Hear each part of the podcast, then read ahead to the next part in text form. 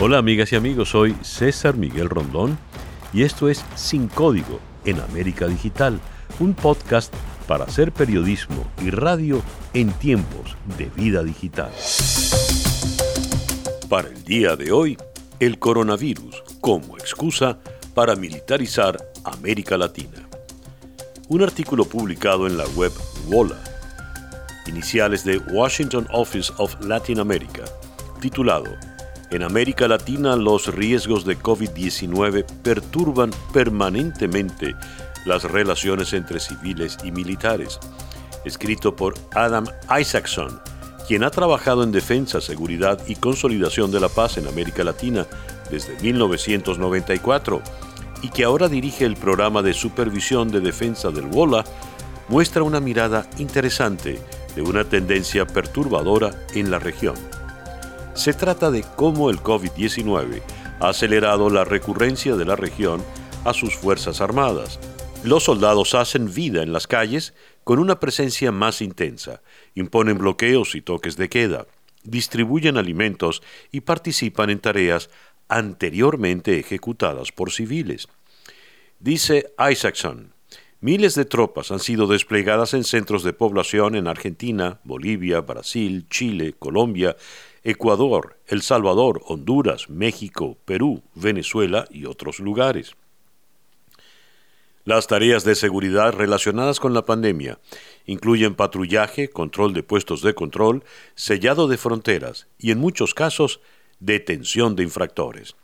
A principios de abril, la ciudad de Santa Cruz, en Bolivia, fue militarizada como lo anunció en su momento Wilfredo Rojo, delegado presidencial. Desde este martes toda la ciudad de Santa Cruz estará militarizada. Los servicios de abastecimiento y otros servicios básicos serán en horario restringido y respetando el reglamento de salida con los números correspondientes por cada día tal cual lo establece el decreto 4200. En algunos países, particularmente en Bolivia, El Salvador, Honduras y Perú, esto ha significado el acorralamiento de decenas de miles de personas encontradas al aire libre en violación de las órdenes de quedarse en casa, seguido a menudo de detención masiva en condiciones insalubres.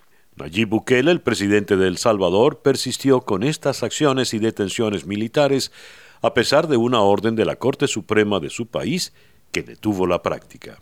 También señala el autor de Wola que la presencia de militares se hace sentir para controlar protestas, enfrentar al Congreso o la Corte Suprema de Justicia en la erradicación de cultivos de droga, en las acciones de vigilancia e inteligencia, y destaca los casos de Bolivia, México, Brasil, Colombia, El Salvador, Chile, Honduras. Habría que agregar allí el accionar de militares en Venezuela que hacen presencia en todos los sectores de la vida política, económica y social del venezolano. En mayo de este año, el presidente de México, Andrés Manuel López Obrador, justificaba el decreto presidencial donde se le dieron atribuciones extraordinarias de seguridad pública al ejército y a la Secretaría de Marina para que actúen junto con la Guardia Nacional. Por eso, aunque eh, me critiquen de que quiero militarizar el país, voy a seguir insistiendo en que nos deben de ayudar las Fuerzas Armadas en tareas de seguridad pública. Estoy convencido de que es necesario. Y como no tengo problema de conciencia, por eso este, puedo plantearlo porque todos los días estoy pendiente de que no haya abusos, de que no haya tortura, de que no haya masacres, de que no haya violación a los derechos humanos. Pero el caso de Venezuela merece un capítulo aparte. Recordemos, como lo señala Open Democracy, una organización de medios global independiente, que la primera política social ejecutada por el chavismo el Plan Bolívar 2000 fue implementada por el ejército venezolano. Militares activos o en situación de retiro comenzaron a dirigir ministerios, gobernaciones y alcaldías. En el año 2013, las expectativas de que un presidente civil, Nicolás Maduro, detuviera la tendencia militarista se evaporaron rápidamente. Una de sus primeras decisiones fue permitir la participación de militares en tareas de seguridad ciudadana. En el año 2015 comenzaron los llamados Operativos de Liberación del Pueblo, OLP, de manera conjunta entre fuerzas militares y policiales en barrios populares. En el año 2017 las OLP fueron sustituidas por una nueva policía, las Fuerzas de Acciones Especiales, FAES, creadas para actuar en operaciones de alta letalidad, secuestros y operaciones antiterroristas, pero que en la práctica pasaron a protagonizar operativos de seguridad ciudadana similares a las OLP. Desde la minería hasta la aplicación de la justicia pasa por manos militares, como lo señalaba en 2019 Michelle Bachelet. La aplicación de la justicia militar para juzgar a civiles constituye una violación del derecho a un juicio justo, incluido el derecho a ser juzgado por un tribunal independiente e imparcial, cita de la señora Bachelet. Y hace apenas una semana el ministro de Defensa de Maduro, el general en jefe Vladimir Padrino López, se atrevió a fungir de juez electoral y afirmó, No pasarán, no serán poder político en Venezuela jamás en la vida. Mientras exista una fuerza armada como la que hoy tenemos, imperialista, antiimperialista, revolucionaria, bolivariana, nunca podrán ejercer el poder político en Venezuela. Yo creo que es bueno que lo entiendan. Esta facción de maleantes, politiqueros. La militarización en Venezuela se incrementa con la respuesta de las autoridades al COVID-19. El virus está siendo enfrentado como un enemigo político y militar. En medio de la cuarentena, la dictadura de Maduro ha aumentado los mecanismos de control de la población e incrementado la censura deteniendo a médicos y periodistas que ofrezcan información creíble de la situación del virus en el país. Se incrementan los desaparecidos y los venezolanos que retornan por la frontera son convertidos en blancos de denuncias y detención. Aquí está el mensaje. Miren, dice, si usted conoce a alguien en un sector que entró por las trochas, eh, infórmalo, sin que nadie se entere que fuiste tú. Esto lo crearon en las redes sociales, yo estoy leyéndolo, esto lo crearon en las redes sociales. Envía un correo con nombre de la persona, describe lo que, como la dirección exacta, la calle, etcétera, etcétera, al correo trocheros2020 arroba gmail.com. Un trochero o una trochera infectado, dice aquí, dice aquí, yo estoy leyendo lo que dice aquí es un bioterrorista en tu sector que puede acabar con tu vida y la de tu familia. Denuncia, no tengas miedo. Como dice el autor del artículo para Wola, el peligro de utilizar a los militares en el país para fines de los políticos, en lugar de para la defensa, debería ser evidente para los latinoamericanos con recuerdos lo suficientemente largos. Empoderar a las Fuerzas Armadas más allá de sus roles legítimos y limitados en la sociedad, ponerlas a cargo de las funciones estatales que pertenecen sólidamente a la esfera civil, significa empoderar aún más a una institución que tiene el monopolio de las armas legales, el equipo de vigilancia y el personal capacitado en habilidades letales. Después de confiarles la lucha contra el crimen, el control de multitudes, la prestación de servicios, la construcción de infraestructura, la protección del medio ambiente y otros roles civiles, es un gran salto de fe esperar que sigan siendo apolíticos y no deliberativos. Fin de la cita para Isaacson. ¿Es justificable en Venezuela la militarización en medio de la pandemia? Abordemos el tema con el internacionalista y profesor universitario Félix Gerardo Arellano desde la ciudad de Caracas. Hola Félix Gerardo. Hola César. Tú sabes que el tema de la militarización se está presentando como una de las consecuencias negativas de la pandemia. La pandemia ha exacerbado problemas que ya venían en el orden internacional, el desasosiego sobre la hiperglobalización, las dudas sobre las cadenas globales de valor y su tamaño tan extenso, su efectividad de cumplimiento que el virus ahora ha complicado significativamente.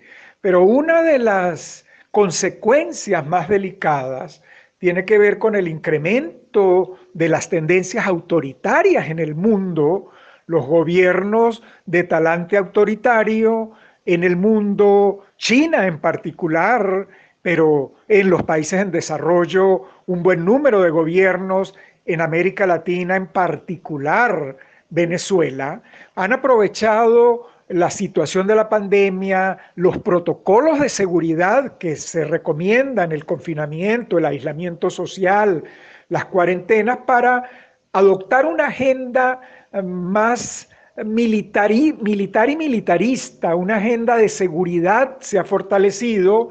Eh, el mundo entero está hablando de seguridad sanitaria, de seguridad alimentaria, pero los gobiernos autoritarios aprovechan para desarrollar su idea de la seguridad militarista, donde el sector militar, que usualmente ha acompañado a los gobiernos autoritarios, se ha convertido en uno de los factores claves de la permanencia en el poder, bueno, es utilizado significativamente. Eh, es una manera de incrementar el control, el amedrentamiento, se tiene la excusa de que hay un incremento de alcabalas, de medidas de seguridad en manos de sectores de seguridad, porque es que además no es solo las Fuerzas Armadas, son las fuerzas policiales, eh, son incluso en algunos países grupos paramilitares que son utilizados para amedrentar a la población, eh, para eh, eliminar cualquier vestigio de protesta.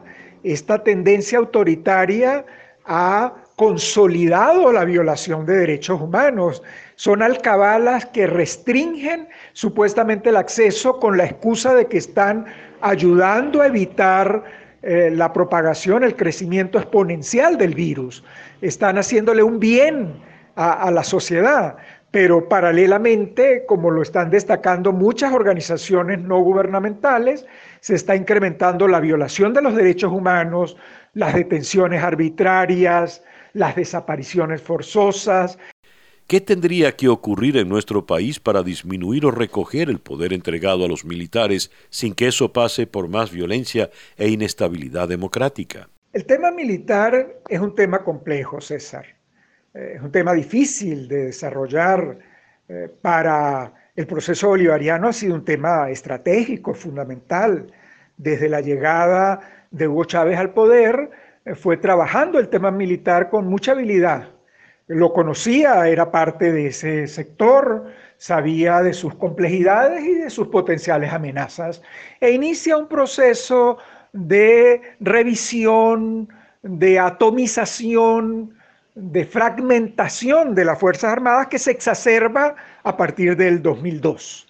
La idea es debilitar las Fuerzas Armadas, evitar su cohesión, evitar demasiado poder en grupos específicos y fragmentar el poder, tenerlo muy bien controlado y en eso ha contribuido significativamente la intervención de Cuba eh, dentro de Venezuela, particularmente en el seguimiento, vigilancia de las Fuerzas Armadas. Luego vino la otra experiencia que hemos vivido, que es la de vincular muy estrechamente las Fuerzas Armadas al poder, hacer la parte activísima del bloque en el poder, eh, ocupando cantidad de cargos, de posiciones estratégicas, los cargos más importantes de la administración pública han estado en los altos rangos del sector militar.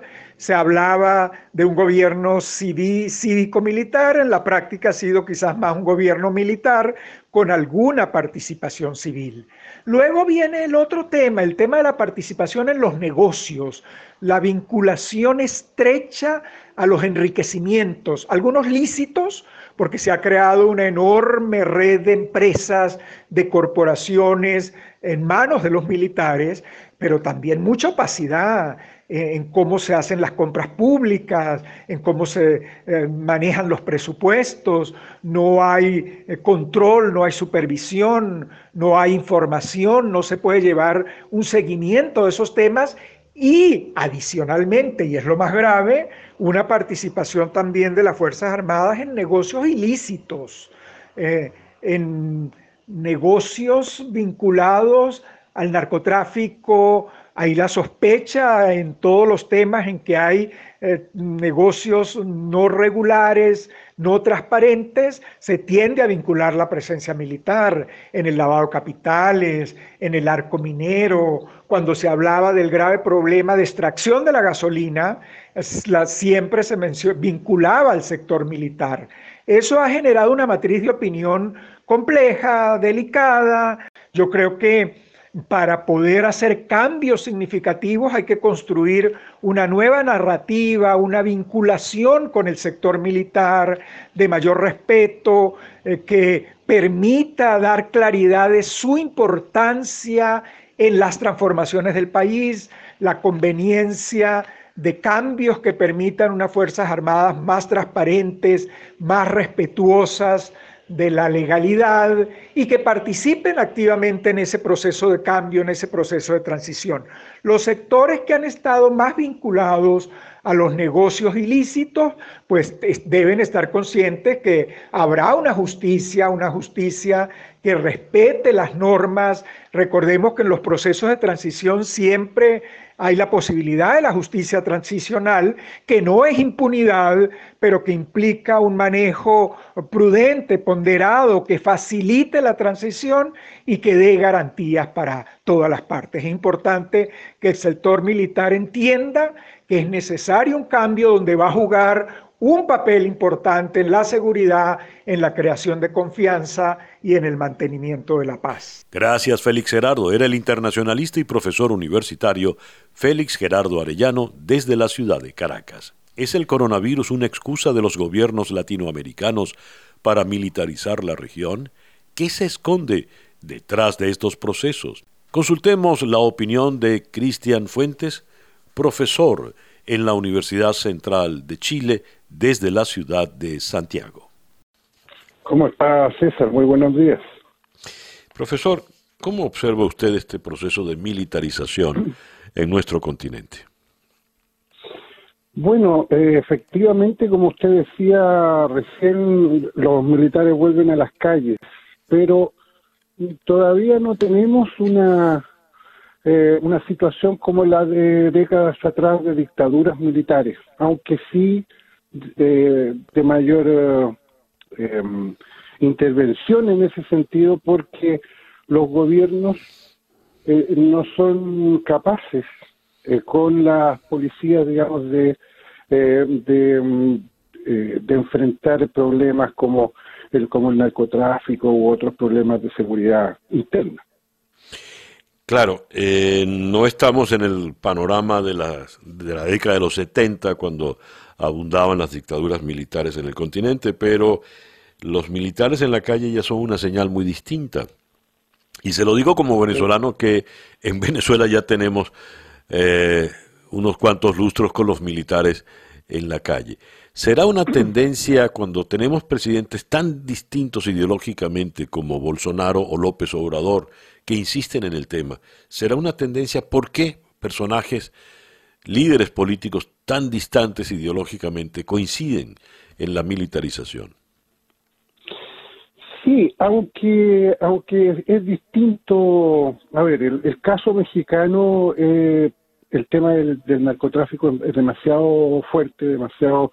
Eh, hay, ayer eh, veíamos imágenes del cartel Jalisco Nueva Generación con esa potencia armamentista que tiene, ¿ah?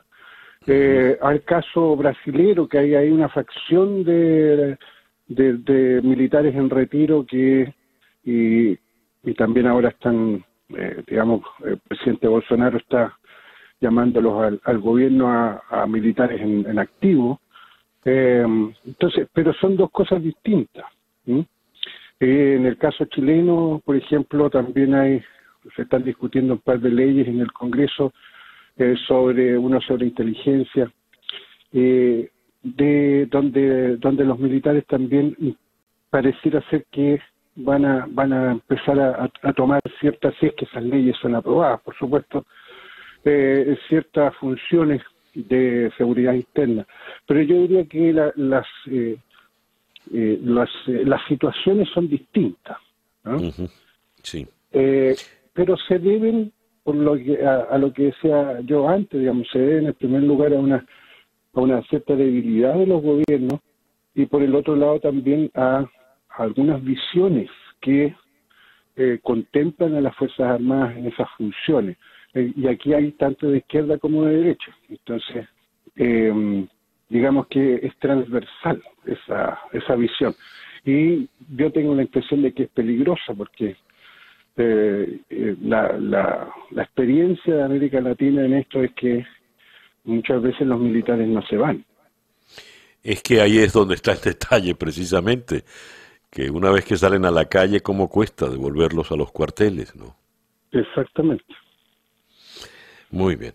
Profesor eh, Fuentes, le agradezco mucho su opinión que nos haya atendido en esta mañana. Muchas gracias a usted.